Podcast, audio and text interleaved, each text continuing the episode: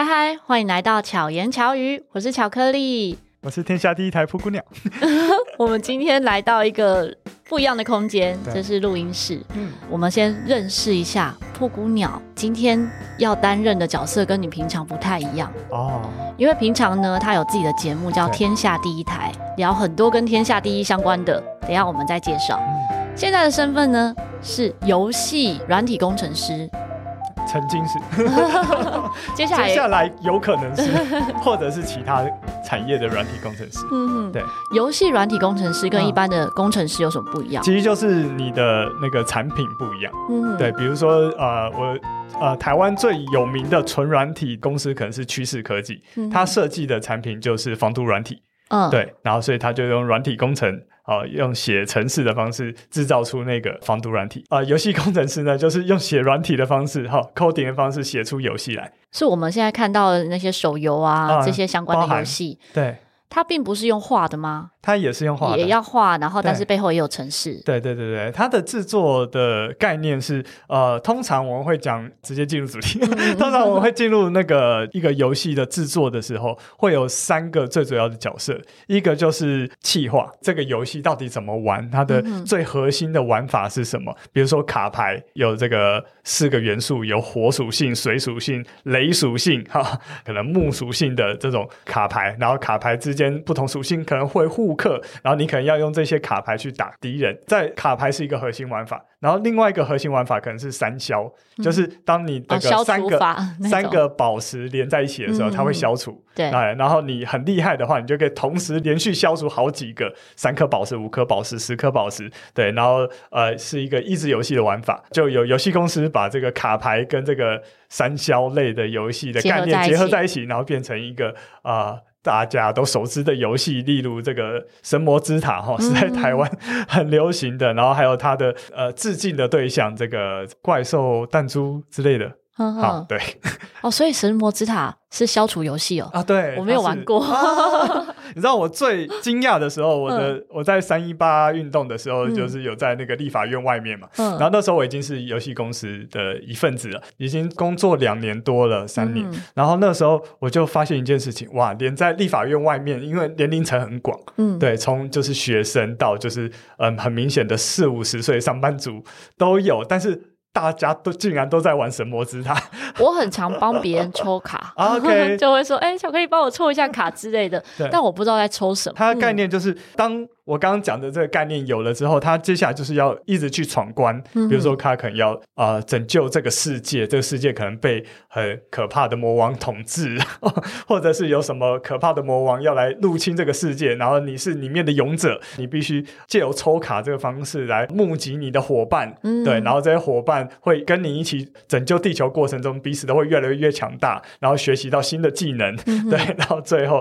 拯救这个地球。这样，那那个抽卡牌的动作呢？就是收集伙伴的动作，oh, 对对对对，所以你可能会遇到怎么样能力的人，对对对，这样的概念，没错没错。那当然，越强大的能力就越难抽到，嗯、那越难抽，你就要花更多的钱，有可能要 氪金的时间，对对对，就是去去抽，对，嗯、那当然最后一定会希望你掏钱出来，嗯，对，这是目前的手游的套路，嗯，所以在游戏公司。会是一直维护这个游戏的概念，还是说要一直创造新的游戏？对，我接下来还没讲完，这就是比较是企划负责的内容。通常在这个核心玩法之后，那他会必须架构一个故事的概念。嗯、对，就像我刚刚说的，有大魔王要来啊，嗯、对对对，然后所以这才会有要你往前的动力嘛。那也有另外一个模式是玩家之间可以对战。哦、对对对对，那。当玩家之间可以对战的时候，你就会想要所谓的爬天梯，就是你想要成为你这个等级的玩家里面最强的那一个。嗯、那最强的那头几批就可以再上一个阶层。嗯，对，然后那个阶层就是跟你能力差不多的高手，然后彼此之间又在竞争，嗯、然后又可以再往上，就是一直好像一个一个关卡继续下去对。对，然后你就可以在这个就像球类比赛一样，嗯、你在这个竞争的过程中得到成就感，然后得到你技能的提升。那当然的，还有就是你的卡牌的那个能力够不够？那、嗯、能力不够的话，你就要再花钱，对，去把你的卡牌、你的角色能力就是累积到一定的程度，嗯、对，再继续往上打。然后这些概念就。就会是企划在做的。哦、对，一个是继续扩充故事线，那、嗯、另外一种就是还有你刚刚说的，它可能会有新的概念的出现。嗯，对，就是新功能，比如说排行榜功能，比如说一个礼拜，这一个礼拜里面打赢最多敌人的。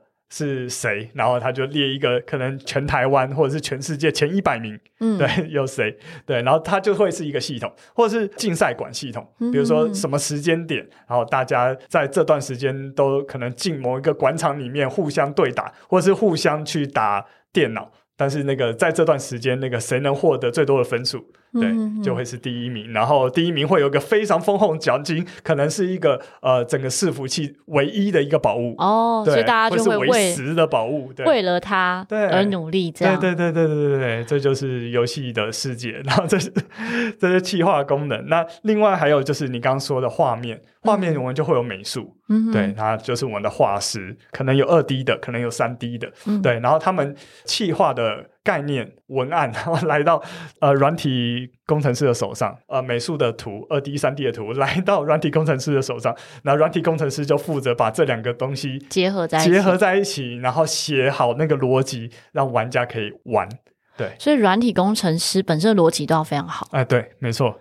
对，因为我们就是负责把游戏给建构起来的人，嗯、那建构的这个过程都是逻辑，包含你这个按钮按下去的时候。会根据，比如说你现在是新手，按这个按钮按下去的时候，它可能会有新手才会有的特别的，比如说新手教学，嗯、对，或者是特别的指引，或者是有的是抽卡，在第一抽就一定会给你一个比较好的卡牌，嗯、让你会愿意再抽，对 对对，比较好的装备，让你一进游戏的时候就有一个尊荣的感觉。对对对对，这个就是，这都是设计过的，对，这都是逻辑。那也会跟人性有关吧？啊，一定会有、啊、心理学相关的。对，比如说我曾经负责到比较类似博弈，它是休闲博弈的游戏，对，嗯、然后也是行销全世界非常知名，然后赚的还不错，还不错多的钱哈，为公司为台湾带来不少外汇。嗯、就有听说跟我们合作的那个厂商，他是真的有在 casino 里面的厂商，嗯、就是真的有机台在 casino 里面呢吃饺子老虎机。据了解。呃，小道消息指出，他们其实呃，对于这个转轮，嗯哼，他们在转的色调，包含那个停轮的时候停轮音，锵锵锵锵，嗯，对，然后中奖的起伏跟频率，都是由专门请心理师来设计来设计的，对，所以其实有很多美感，所以为什么会上瘾？你很想说你玩一次两次就好，但是你就会一次接着一次一直玩下去。对对对，这是像刚刚说到那个转轮的那个概念，也是一个。嗯、那转轮的概念其实跟后来的抽卡，嗯，跟后来的扭蛋哦都有关系。只要是几率型的，或跟后来的开宝箱，嗯，对，其实都是一样的概念。游戏公司就是会希望设计一套。会让你很期待的抽奖获得奖品的一个几率，嗯，对，那、呃、几率不只是多久抽到一次奖品，嗯、呃，还包含了多久抽到一次小奖，多久抽到一次中奖，哦、多久抽到一次大奖，每个人几率都一样，呃，不好说，基本上。不好说，好好好，呃，就是像呃，我们比较大的公司其实很懒得。调几率，嗯，对，因为那个，比如说像，特别是像我之前待的公司，比较多都是卖全世界，嗯，对，所以我们比较不会针对呃个别。单一国家，除非那个国家大到不能忽视，嗯、例如曾经的中国市场，他、哦、可能就会呃专门为中国市场设计一套呃伺服器。对，是只有中国玩家才会进去的伺服器，所以他可能中国玩家有红利这样的概念吗？通常是比较严苛。哦，对，就是呃，中国的玩家特别乐于付钱哦，他们的氪金文化是特别的 呃不一样，而且他们的氪金是要昭告天下的，嗯，对，他想要让大家知道说买了最大礼包，对，然后而且还会分红哦，就是其他玩家可能会呃，因为他买了那个礼包或者他的联盟。或者甚至全伺服器的玩家都知道得到个五块钱十块钱，然后就是让他去做这个炫富的动作，然后他们会在这个就是那个人买礼包的当下，或者是他抽到什么大奖的当下，就是你的荧幕都会放烟火。嗯，对，这就像直播为什么在中国平台会这么火红的原因也是这样。可能哦，他们在送大奖的时候，哎，对这一个送奖的人来讲，他也觉得他自己很荣耀。对对对对对对对 对。然后，但是呢，同样的状况下。呃，在一样是东亚。好、嗯，来自于东方的日本就完全不一样。嗯，他不想让你知道。对，日本人买最高的礼包或者是中大奖，他不想让你知道。嗯哼，这个就是不同市场的民族性，所以你千万不要用什么排行榜哦，我不要上榜。哦、了解。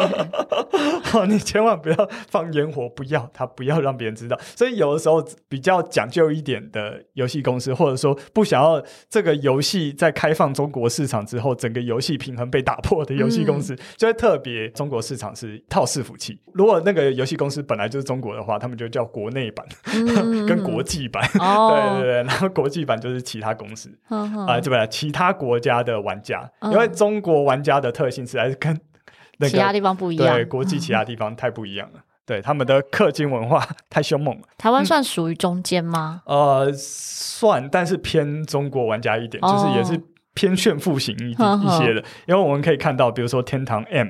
就有玩家他直接公布他在这个 游戏里面储值了多少钱，这个上千 万的这个金额，这个 太难想象了，不是我们这个非富二代可以想象。想说他们家是不是跟石油有些关系？嗯嗯，对啊，真的。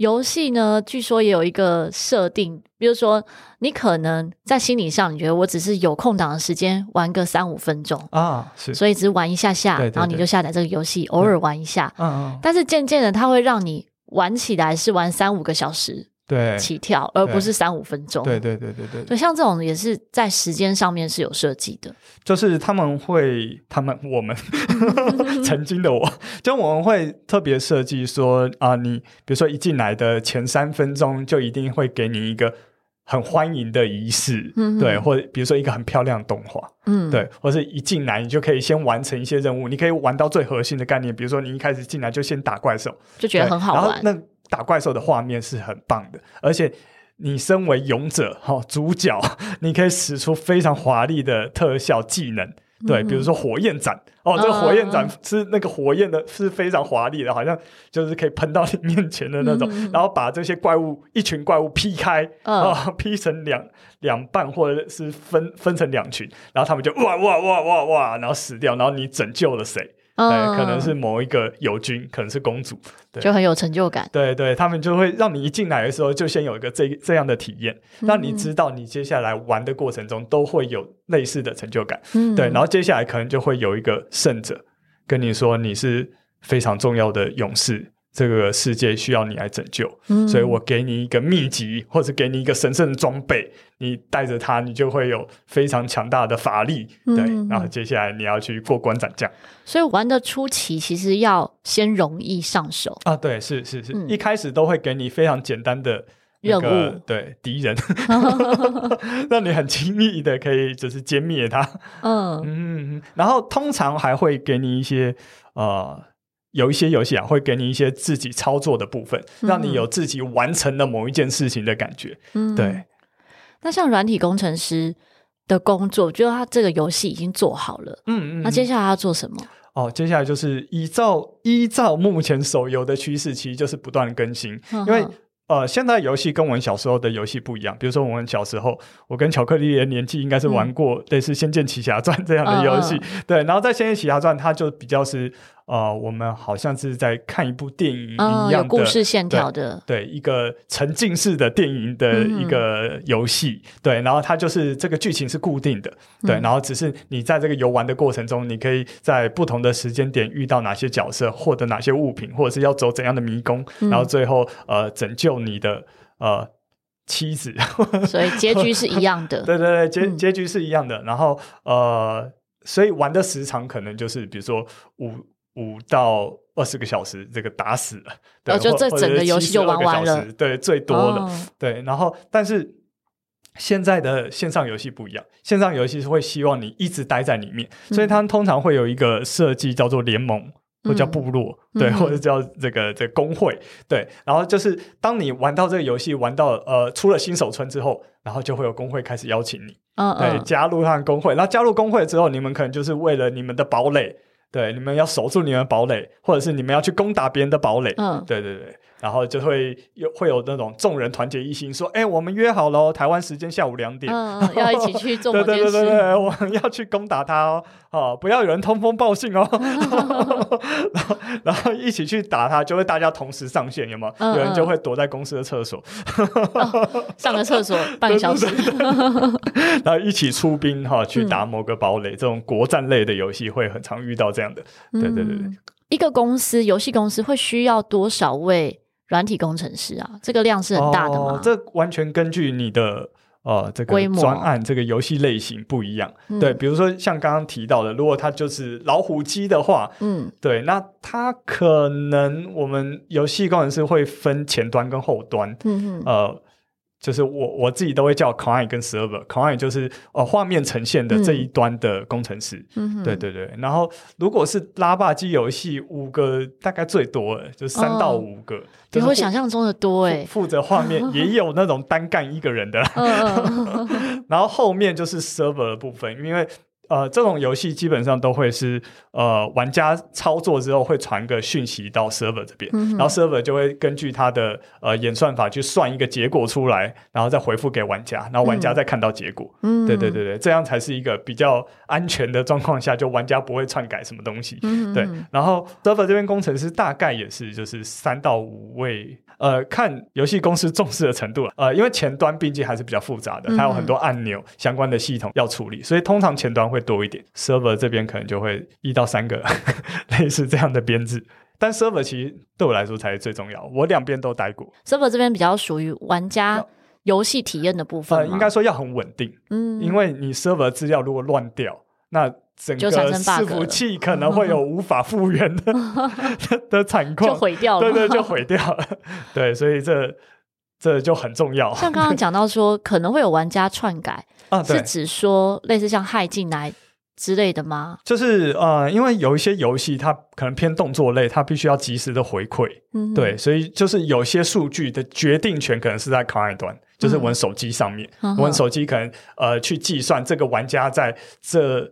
一分钟内打了多少妖怪？嗯、嘿，然后把这个妖怪的数据呃传回 server，然后 server 再更新。嗯嗯，但是这个状况下，如果这个玩家有办法去改他从手机传到 server 的数据，对，我们叫封包，改这封包内容，改完之后，那 server 就会算是被入侵。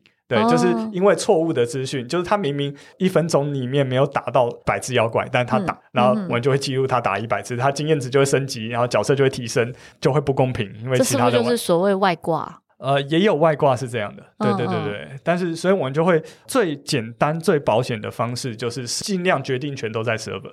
对对对，那当然这样 server 就要很强大，所以我们就会有类似系统工程师这样的角色，它是可以让你的游戏在比如说比较忙碌的时候，紧急多开自动化的多开很多台伺服器。嗯，对对对对，然后让玩家就是上传资料的时候，或者说呃 server 算好资料传给玩家的时候是不会 delay 的。嗯，对对对，这些都是 technology，都是技术的 know how。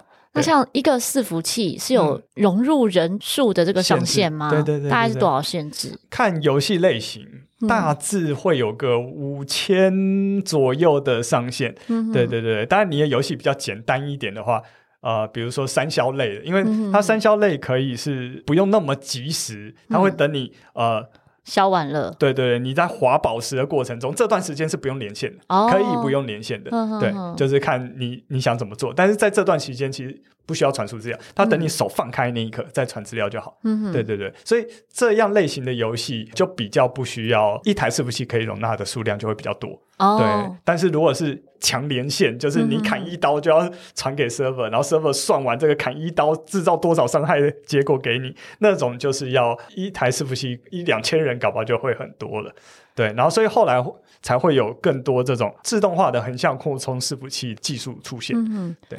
其实我不知道听众朋友们 有没有在玩游戏哦的这个技术门槛，因为游戏很贴近我们生活。Uh huh. 应该说，我们生活中，你的手机里一定有游戏，uh huh, uh huh. 可是不见得每个人都玩。比如说什么呢？如果你有在虾皮购物的话，虾皮里面就很多小游戏，你有玩过吗？我不知道，哎，真的比较没有这个 我都是网页购物，然后比较少网。像我有一阵子呢，就不小心迷上了虾虾皮的小游戏，那么特别，真的。它的小游戏是什么？它其实就是三消。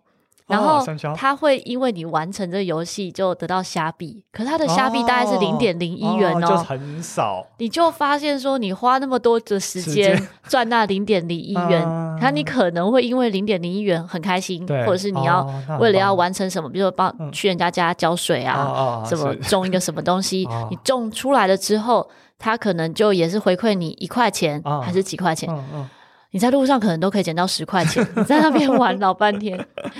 但是它的粘着度就很高，对，没错。它就是透过很多个小游戏的串联，嗯嗯，绑住你的时间，没错。你就必须待在这一个网页上久一点，对。你在这个网页上久一点，你希望可以等到更多的可能虾币啊钱的时候，是哦，其实真的没几块钱，然后你就去完成一些任务。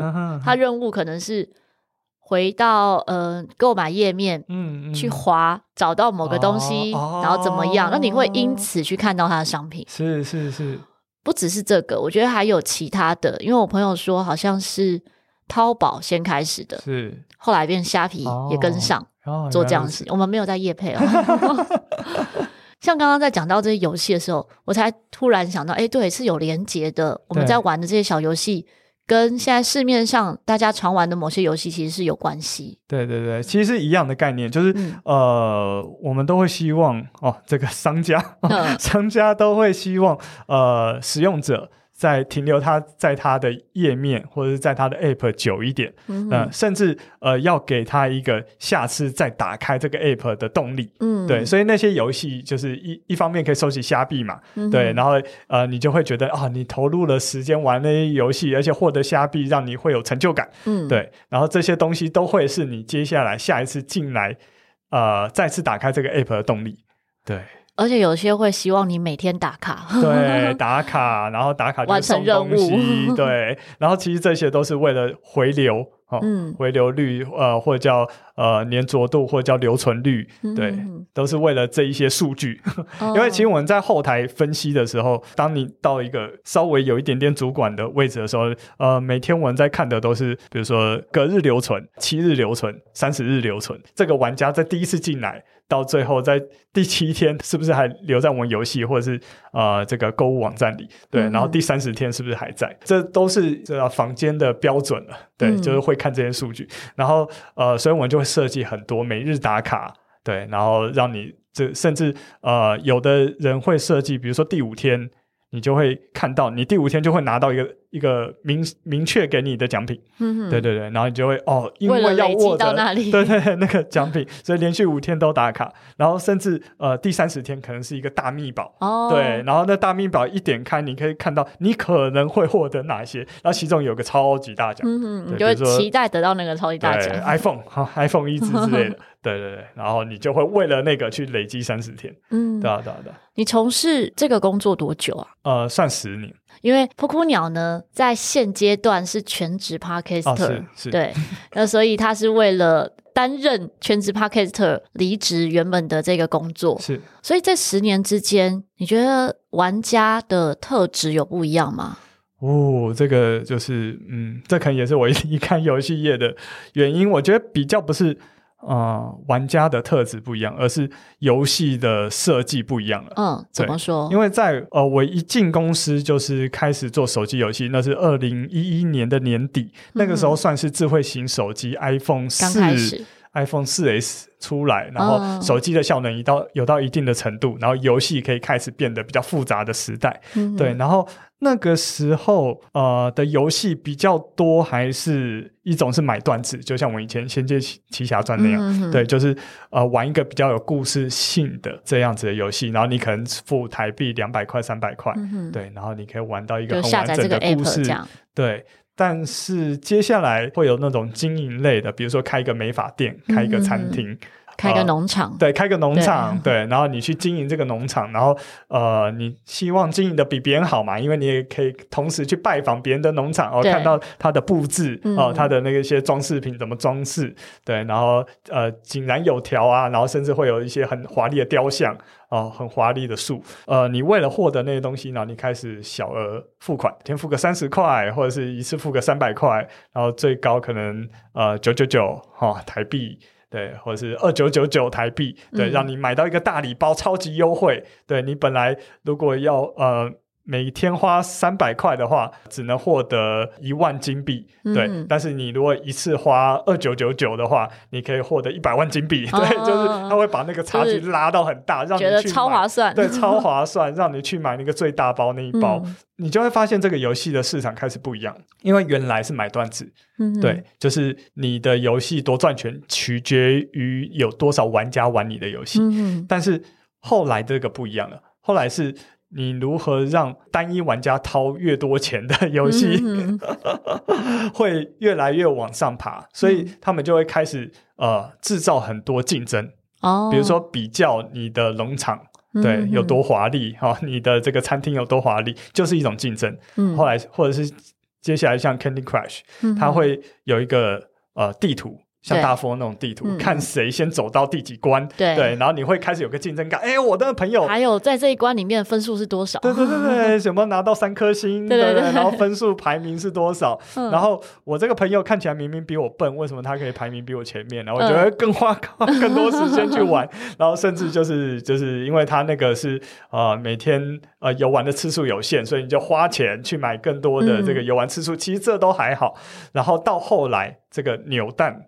卡牌类型出现，这又不一样了。嗯，对，它变成说，你每一次花钱所获得的结果可能是不一样的。对，不一样的，可能是非常薄弱的。就比如说，你接下来抽的花了三百块，或者是花了二九九，你啊二九九零，你花了二九九零，你抽出来的卡片的结果都是你有的。嗯，对，你花了二九九零，哎。嗯，你那一次抽卡可能抽十张卡，抽五十张卡，但是这些都是原本你有的，所以你获得 nothing。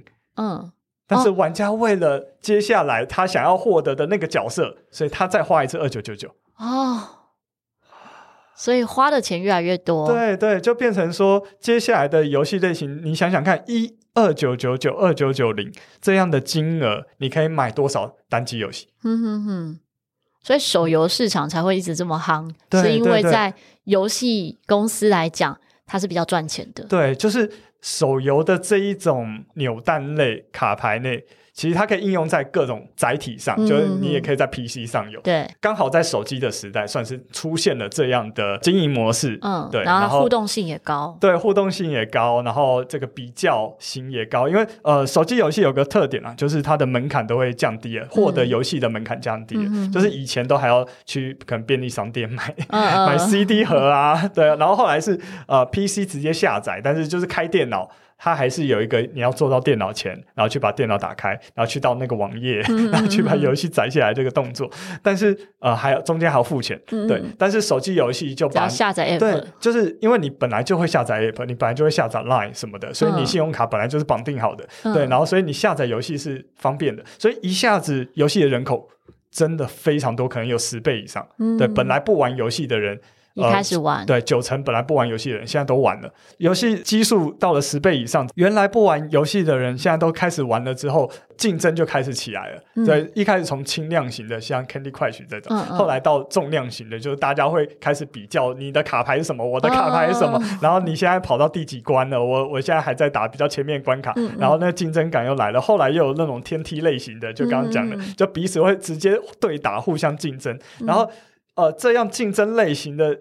状况下，再搭配上刚刚说的扭蛋抽卡，哦，抽宝箱，它就变成一个很可怕的金流量。嗯，对，所以整体游戏业，我现在有点忘记确切的数字了，但绝对是比当初卖单机游戏赚更大十倍甚至百倍的这个整体金流量，一定超过。嗯、但是我们可以看到，这样的游戏类型其实对我来说啊是不太健康的。对，因为 就跟我刚刚讲的，其实那些扭蛋跟那些。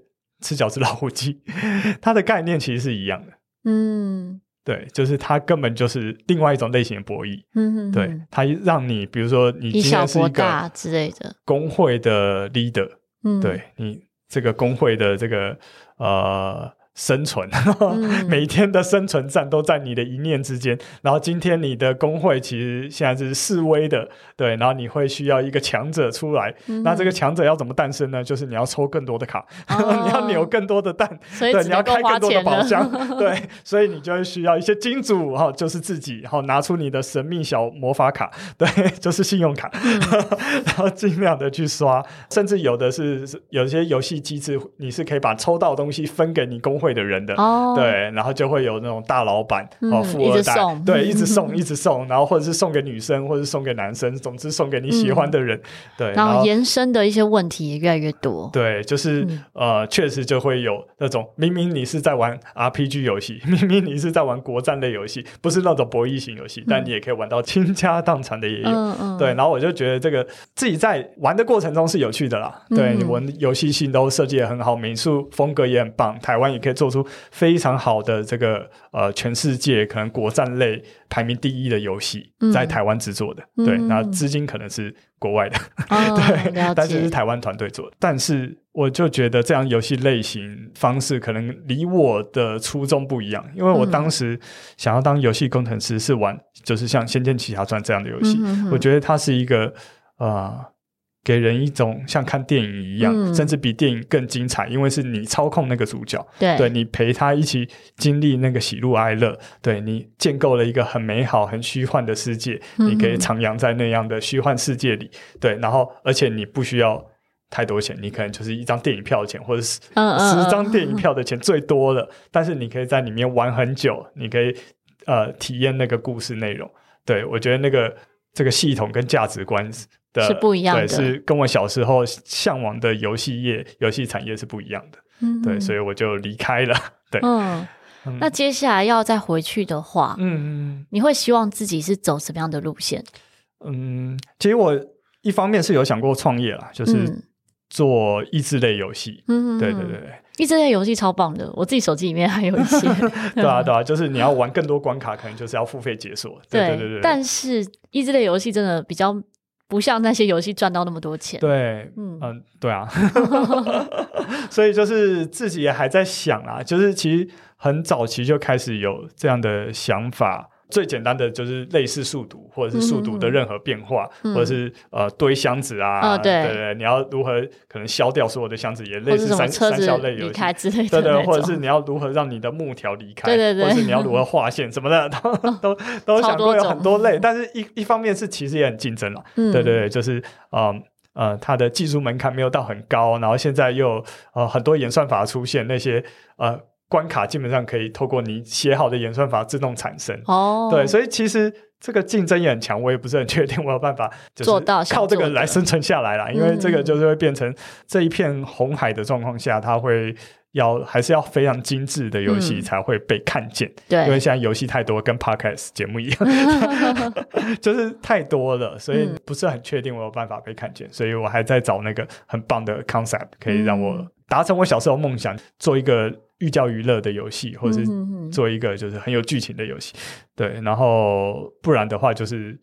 离开游戏业吧，因为游戏业现在已经变成这个样子。除台湾也比较少在做单机游戏，也有 对，那就是很棒的团队在做这件事情。嗯哼，除非是进入那些团队，比如说返校的团队，有一些台湾的公司很努力啦，因为这样的经营模式就是没那么赚钱经营模式，所以他们的团队也不可能不可能太大，也比较辛苦。对，所以就再看看，不然就是去主科啊，去当台积电 对，软体工程师，对，那就是会很赚钱。会比较赚钱，嗯、对，但是就是呃，你不是那家公司的主角了，对，因为他们还是晶片才是他们的主角，呃，软体工程师都辅助角色。对，那我好奇，担、嗯、任游戏工程师、软体工程师的收入会比较高吗？会因为你卖的游戏比较赚钱，嗯、然后公司就给你奖金比较多，这样吗？现在台湾大概有分两类，一种是公司整体赚钱的话，嗯、那你负责的专业又特别赚钱的话，你就会。得到分到比较多的分红，因为台湾都通常都是走比较低的底薪，嗯嗯，对。但是如果就是专业有赚钱或者公司有赚钱，你就可以分到比较多的红。跟大家讲一件事情，就是台湾的游戏业其实被中资入侵了很多，哦、但是呢，他们是第一个，就是台湾其实真的有那样的研发团队，有那么好的能量。嗯对，所以他们才会来投资。然后你想，你会问说：“哎，福茂为都没过啊，为什么他们进来？” 就是因为真的有赚钱的团队，呃，或者说真的值得投资的团队，他们会透过新加坡，嗯、然后在新加坡成立公司，把钱先转到新加坡，新加坡再转过来。嗯、对，所以你不用。它的背后的背后还是对对对所以只要你这个团队值得投资，中国的钱自然会进来，不用通过什么福茂。那福茂只是一个，就是真的很很很可怕的东西，因为它一开的时候就会变成明明不是一个值得投资的标的，但他们钱还是会进来，因为有其他的目的。对，所以就是你如果真的。呃，台湾的公司，呃，台湾团队是值得投资的话，根本不用过福茂。好，讲完，然后接下来就是，呃，中国资金的公司，它会有一个比较特别的，就是他们会以团队为单位，就不是以公司为单位，哦、就是这个团队开发的游戏够赚钱，那这些就会有蛮大的比例是回馈到这个团队本身。嗯，对，所以确实，呃，有台湾。的软体工程师在游戏业赚到很大的钱，因为他们是团队分红制。嗯，就是可能这个小组就 for 这个游戏这样子。对对对对对对，台湾的团队还是很厉害的。哦，所以真的是不同的领域。对对对对，就是有机会那些人会比那个可能在主客里面更赚钱。对，嗯，但是就那一群啊，因为说真的，怎样的游戏才叫好玩？这个。呃，很看个人，没有一个人说的准。对，对，就是每一家游戏公司都是靠着这个头破血流的方式去 筚路蓝缕，嗯、因为这个这个这不是说你钱砸下去，花大钱行销就一定回得来的。对，对而且这个有太多关键因素了。对，而且游戏我们游戏公司投的行销都是以千万为单位的，嗯、一个月哦，一个月千万为单位，嗯、就是因为这个市场太竞争了。嗯，对，所以就是一个高成本的产业。对，我自己都很不敢。玩游戏，嗯，又很容易入迷，嗯嗯，我这种一玩就会没日没夜都想玩，嗯，想到就拿出来玩，对对。所以只要我 有克制啊，决定不玩，就真的是不要再碰了，对，就真的是不能再碰了。然后所以有时候像学生会遇到，就是我有一些小朋友学生啊，就会要我说，哎，玩什么玩什么，这样他们现在在玩的，对。好比说神魔之塔或者其他的，种菜，我说我不要，我连碰都不碰。他说老师，你不用花很多时间呢，就一下下就好了。一下啊，所以呢，要看自己的个性。哦，对了，真的要够了解自己。嗯嗯，像我是了解我自己，会入迷，所以我不玩。那有些人可能他会觉得这是舒压，对，这是活化脑部的一种。如果它不是放置型游戏啊，它是那个真的要动脑转转轮盘的之类的东西。对啊，那转珠可能你就可以玩。嗯，那不管哪一种方式，嗯，真的都要注意，不要太沉迷。对啊，我还是期望有一些比较。不是那种故意让人沉迷的游戏机制啊，嗯嗯、呃，现在确实遇到一个很大的状况，就是你不是这种游戏类型，你就赚不到钱，对，你就赚不到钱，所以现在有一种死循环的感觉在。嗯、你自己有曾经沉迷过游戏吗？有啊有啊，甚至是自己公司做的游戏，我就觉得哎、哦欸，真的是蛮好玩的，游戏性很强。对，有但是就一样是那时候开宝箱开到我我我自己在做什么？哦、对，就是因为我自己 突然还，还把自己薪水放下去玩。当你投到一定的钱的时候，就会醒来了。对对对，你就会发现说，原来我是这样子在骗玩家钱，然后就会开始难过，然后就会开始对这个公司没有热忱，嗯、对啊，这个游戏没有热忱。其实这跟人的特质很有关系，因为布谷鸟是非常心思细腻的人，他是很愿意去感受这个世界，感受需要关注的议题，是，所以回到。布谷鸟在做的这个 Podcast 频道呢，嗯嗯嗯、天下第一台，跟大家分享一下，天下第一台是说些什么呢？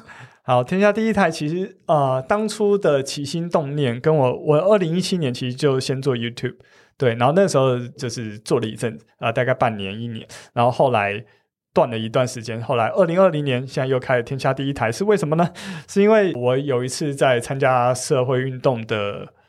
过程中，在凯道上，哦，凯达格兰大道上，我看了一部纪录片，嗯，那个是田秋瑾立委他妈妈的纪录片。那个纪录片记录了当时党外时期对那一群人，他们是怎么透过民主的抗争，嗯、然后经过美丽岛事件，然后让把台湾一步步的带向民主化。嗯，然后在看完那个纪录片的时候，我深深的被醍醐灌顶。为什么？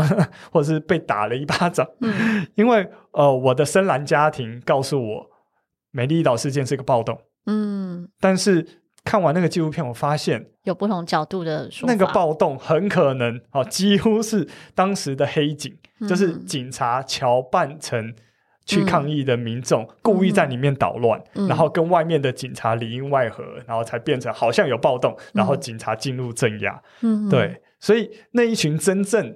去陈抗、去抗议的民众是和平示威的，嗯、但是却被政府用这样的手段去打成暴民，嗯、对，然后甚至还有美丽岛大审，想把这些领导者进行军法的审判，嗯、然后最后又是在民主人士的要求下，让这个美丽岛大审是几乎是直播性质的，很多记者同步在法庭里面看这个公开的审判的，嗯、对，然后当时这些。呃，抗议的领导者的陈述也都建诸于报纸，对，然后最后散发到全世界，嗯哼，才让后来的这些人没有真的面临到太严重的军法审判，嗯、而且后来就是都出狱了，这样，嗯、对，然后我才发现，哇，这跟我爸的描述太不一样了吧？嗯、对，然后后来就是想说，那我是不是应该把更多的历史讲给大家听，真实的台湾历史，嗯、呃，而且是用。比较温和一点的方式，希望 是让所谓的深蓝民众，或者是就是一九四九年跟着国民党政府啊、呃、来到台湾的这一群民众也听得下去的一个方式，嗯，对，然后所以我就开了这个节目，然后希望透过一一段又一段的，不管是白色恐怖时期的历史故事，或者是接下来。民主化之后，台湾在民主的过程中的历史故事，然后尽量讲的有趣一点，让大家知道，嗯、其实我们的民主是得来不易的，对，对。然后这些民主的价值是非常值得被守护的。然后接着呢，我又看到了很多国外的一些故事、一些历史，嗯、所以我也想把国外的一些呃，比如说像我一直很想讲爱尔兰，因为爱尔兰在英国旁边，嗯，对，跟我们很。像。对对对，就是他也是长期被大英帝国这个国家给蹂躏的，嗯、对，然后最后变成一个欧盟，甚至很多呃美国的大公司，比如说 Apple，它的总部就设在爱尔兰，嗯、因为爱尔兰后来提出了很多税上面的政策。嗯、那我我不一定支持这种。对于大企业提供那么低税的政策，这种国式国际性政策，嗯、但是呃，我觉得透过他们的故事，都可以反思台湾。我们身为一个在大国旁边的小国，我们要如何生存下去的一些想法给大家。对，嗯嗯，嗯我觉得其实和平真的是很难能可贵的。嗯，可是要能够和平是。要能够理解和同理。嗯嗯，如果我们一直都是站在自己的立场，嗯嗯，我知道的这个故事，嗯，可是就像是一个杯子一样，我看到的这一面跟你看到那一面是不一样的。是是是。那借由可能天下第一台啊，布谷鸟，还分享故事的时候，让大家看到这个杯子的不同面，对，那大家才有机会去同理，或者是理解、认识彼此，没错，才有机会达到可能和平或者更好的未来。嗯。我相信在当时那个年代，它有当时的必要啊，哦、必须。可能我们不知道，因为很多时候历史就算走到最后，我们也都不知道当时那个故事到底是什么。最真实的版本当然对，最真实的版本知道。嗯，我们只能透过一个又一个的串联起来，对对对，比较客观一点证据，或者是每一个人的主观证据，嗯嗯，每一个人的主观陈述去拼凑回原来故事，尽可能的还原。对，对所以有可能。啊，布谷鸟分享的故事跟你心中的认知不一样，是。可是如果你是以一个愿意接受的角度去接受，嗯、然后消化，在跟你的认知做思考结合的时候，其实一定会有不一样的想法。嗯嗯嗯，这我觉得很很棒的地方。嗯，我自己对于我不理解的一些。呃，议题，嗯，我其实也会去看不同角度的发表，是是是，因为如果我只看 A，对，你可能就被 A，对，你就被 A 洗脑了，没错，我还是会看 B 或 C，对对对，我就是帮大家整理好 A B C D，对，然后有一些杂讯就不用看，嗯嗯，对啊，大家如果对于时事啊，对于这一些台湾相关的历史有兴趣的话，可以关注天下第一台，对，我们是时事历史政治型 Podcast 频道。对，假使你自己本身是深蓝深绿哈，就是有非常明确的政治立场，千万不要出来吵架。都可以，都可以，就是欢迎理性讨论。我觉得会有立场，我也可以跟大家说，我是台湾绿党的中央执行委员。对，然后台湾绿党是一个很小的政党，在台湾只有二点多趴、二点四趴的支持度。其实全世界一百多个国家有绿党，对，然后我们是信仰同一个价值，比如说我们重视环保，我们重视永续，然后我们重视公平正义，所以我们不希望房子变成金融商品。对。对对对，我们有这样共同理念，然后台湾也有，台湾也有绿党，然后我们这一次立委参选也不会缺席，对，嗯、所以就是你如果认同这些价值，然后就是欢迎多多关注，对，嗯、可以更了解，嗯、对对啊，像我很少在节目中聊政治，嗯、因为我觉得就像宗教、嗯、政治，嗯、它都是很容易对立的，哦、很容易被嘲弄，嗯、但我很希望。